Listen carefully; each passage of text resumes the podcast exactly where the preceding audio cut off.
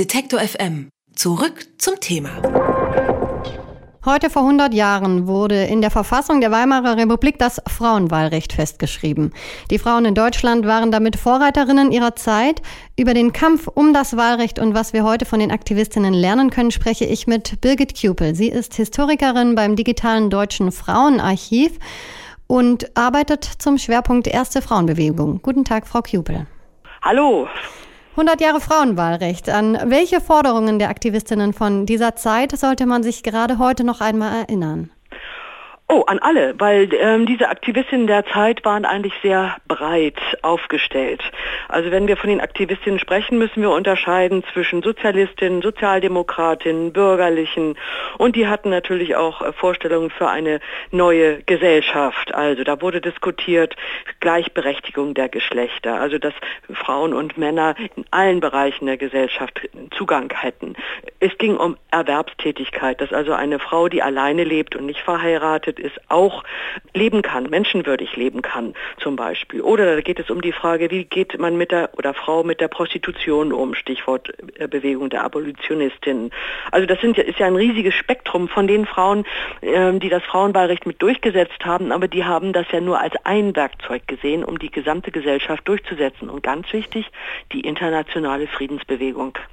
Alles Themen, die uns auch heute noch beschäftigen. Was können heutige globale Frauenrechtsbewegungen von ihren Vorgängerinnen denn lernen? Ja, wenn wir jetzt mal gucken, was im 19. Jahrhundert los war, wenn wir jetzt mal an die bürgerlichen Frauen uns erinnern, die sich auseinandergesetzt haben, zum Beispiel auch mit der Kindererziehung, Stichwort Fröbelbewegung, oder mit den Frauen, die mit den Jüdinnen, also die sich in Hamburg zum Beispiel dann in, explizit zusammengesetzt haben und gesagt haben, wir dürfen, müssen die jüdischen Frauen einfach in unsere Gesellschaft integrieren, die müssen mitmachen.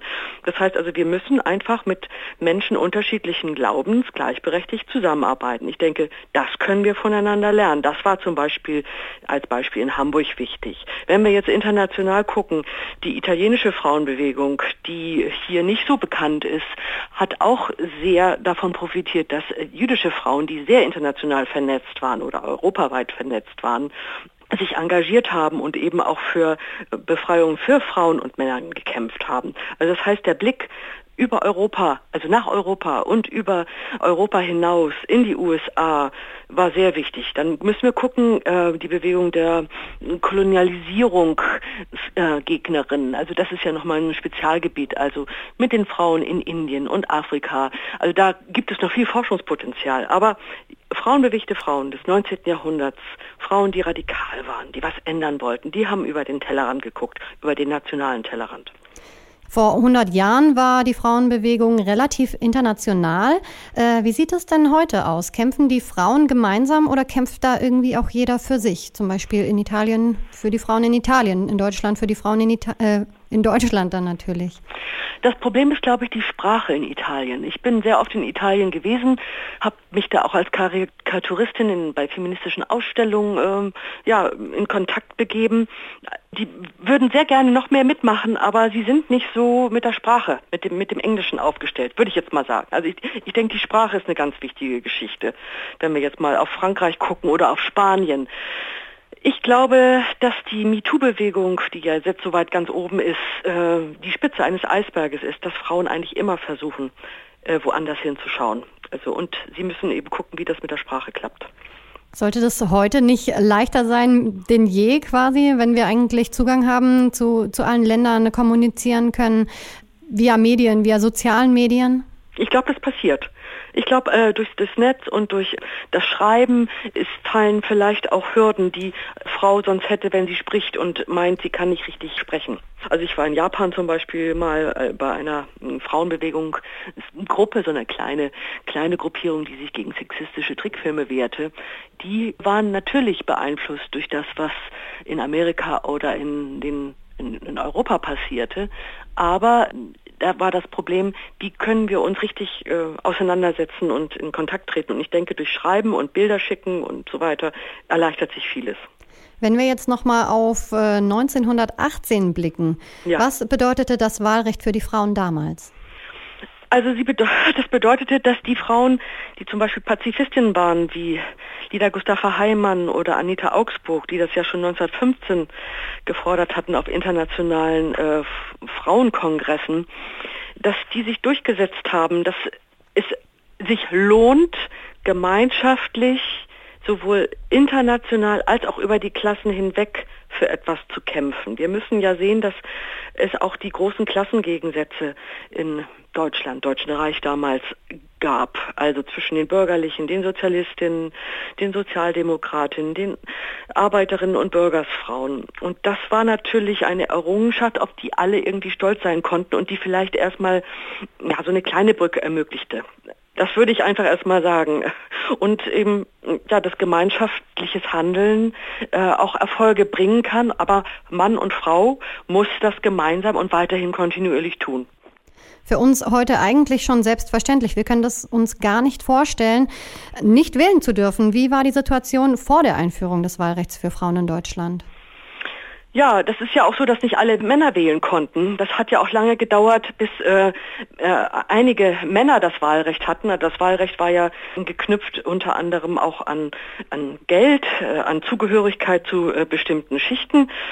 Und das hat natürlich auch, auch die Männer aufgeregt, dass sie nicht alle durften. Die Frauen haben versucht, über Vereinsgründung, was ja dann bald verboten wurde, oder durch andere politische Organisationen äh, sich einzubringen. Ein interessantes Beispiel in Hamburg ist 1896 beim Rathaus, das neu eröffnet wurde, haben die Bürgersfrauen den Männern so Teppiche gestickt und geschenkt. Die hingen dann in der Ratsstube und in der Bürgerschaft. Das heißt also, die Frauen saßen den Männern auf eine Art im Nacken und da haben gezeigt durch scheinbar spezifische weibliche Fähigkeiten, dass sie auch mit dazugehören. Also diese Frauen waren sicherlich nicht unbedingt dafür, sofort das Wahlrecht durchzusetzen, weil Emanzipation hatte ja auch immer ein bisschen was Anrüchiges. Aber sie haben versucht, so durch Reformen oder durch äh, den Blick lenken, äh, eigene Wünsche mit in das politische Spiel zu bringen. Sie haben das jetzt gerade schon angeschnitten. 1918, das Wahlrecht wurde erkämpft. Wie haben die Frauen das gemacht? War das sehr radikal? War das zurückhaltend? Hat man da laute Stimmen gebraucht? Demonstrationen? Jemanden, der auf den Tisch haut? Das hat heute Hedwig Richter sehr schön in einem Taz-Bericht auch nochmal zusammengefasst. Ich denke, es ist ein Zusammenspiel ganz verschiedener Denkweisen und Agitationsformen. Wenn wir die bürgerliche Frauenbewegung uns anschauen, die ähm, sehr klar sich auch in Vereinen strukturiert hat und organisiert hat, auch Frauenaufnahmen, die ganz konventionell lebten, die an einem Strang zogen. Dann hat es die Radikalen gegeben, eben unter Anita Augsburg oder mit Anita Augsburg, mit ähm, Lida Gustafa Heimann. Das waren auch Frauen, die auf eine Änderung der Gesellschaft hinwirkten und auch als Vaterlandsverräterin beschimpft wurden, weil sie sich zum Beispiel gegen den Ersten Weltkrieg ausgesprochen haben. Also wir haben verschiedenste Schichten, verschiedenste Organisationsformen, verschiedenste Haltungen, die hier zusammengewirkt haben. Und dann kam natürlich äh, die Revolution in dem Sinne, also dass sich äh, Soldaten äh, zusammentaten und die Revolution mit durchsetzten in der Hauptsache an der Spitze dort Männer, sicherlich unterstützt auch von Frauen. Also es hatte auch in einer bestimmten politischen also sagen wir mal, ähm, militaristischen Politform bedurft, um das jetzt so schnell durchzusetzen. Aber ich denke, dass auf lange Sicht sich das Frauenwahlrecht auch dann durchgesetzt hätte, eben durch die SPD und durch die Frauen in anderen bürgerlichen Parteien, die endlich sagten, jetzt mal Schluss mit diesen patriarchalen, monarchistischen Strukturen, denn wir sind ja jetzt auch eine Republik. Heute feiert das deutsche Frauenwahlrecht 100 Jahre Jubiläum. Über den Kampf um das Wahlrecht habe ich mit Birgit Kjupel gesprochen. Sie ist wissenschaftliche Mitarbeiterin beim Digitalen Deutschen Frauenarchiv. Vielen Vielen Dank. Ja, bitteschön. Danke. Alle Beiträge, Reportagen und Interviews können Sie jederzeit nachhören im Netz auf detektor.fm.